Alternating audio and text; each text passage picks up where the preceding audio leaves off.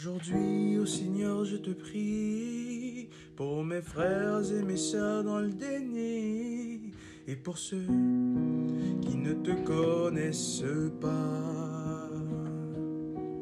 Que ton amour remplisse leur cœur et qu'ils s'émerveillent devant la parole de ça. Nous pouvons nous aider nous-mêmes, nous prendre en main, mais pouvons-nous nous sauver nous-mêmes?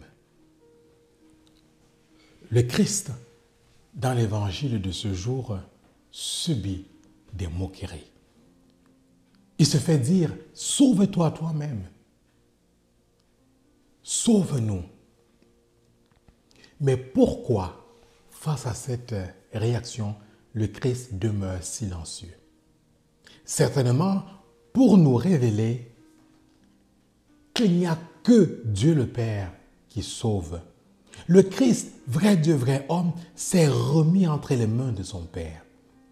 Il s'est abandonné pour nous révéler qu'il n'y a que Dieu qui sauve, que nous avons toujours besoin d'un autre. Nous avons besoin de l'autre.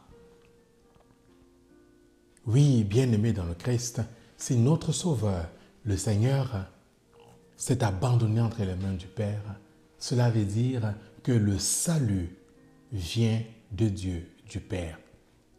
Donc, nul être humain sur terre, aussi riche qu'il soit, aussi puissant qu'il soit, aussi influent qu'il soit, ne pourra jamais vous sauver, ne pourra jamais te sauver. Seul Dieu, le Père, sauve et procure du salut. Nous pouvons nous aider, nous pouvons nous ménager, mais en ce qui concerne notre salut, il n'y a que Dieu qui nous sauve.